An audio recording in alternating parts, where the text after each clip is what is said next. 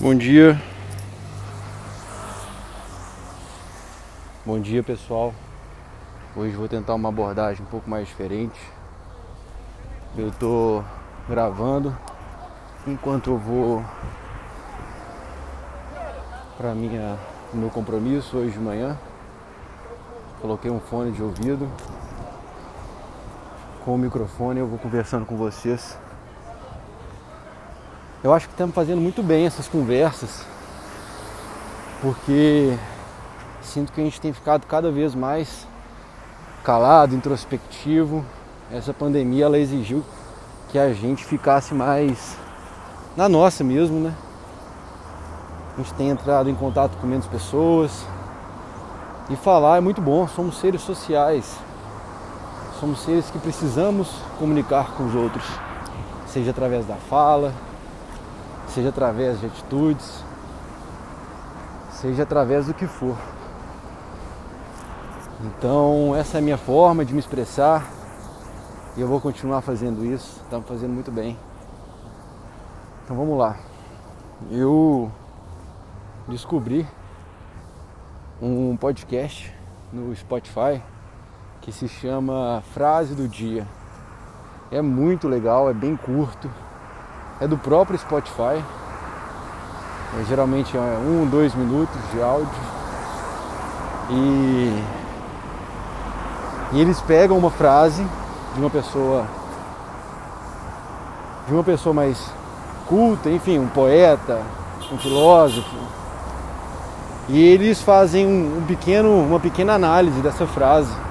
É muito rico, é muito legal, muito interessante a proposta deles, né?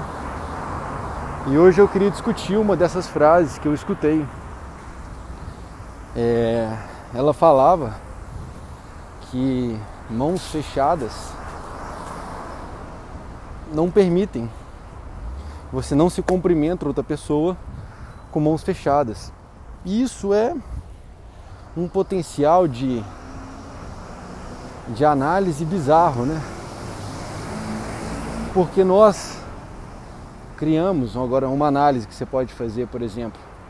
Nós criamos várias expectativas em relação a outras pessoas. Esperamos que, que um amor seja correspondido, esperamos que uma amizade busque manter contato. Mas até que ponto será que a gente não está com a mão fechada? Será que a gente está com a mão fechada para essas pessoas e, portanto, impedindo que elas nos cumprimentem? Aqui eu estou fugindo um pouco do sentido literal da coisa. Vocês já devem ter percebido.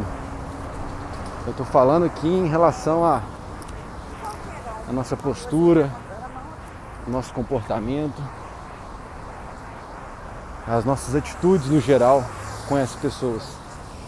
Será que elas representam uma mão fechada para elas? Nem sempre, quer dizer, nunca. O caminho ele é unidirecional.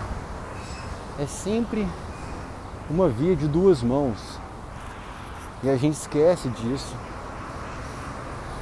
A gente esquece que a gente também tem parte, tem participação em manter um relacionamento estável. A gente tem participação em, em cultivar um, um amor, em reacender as chamas de uma antiga amizade.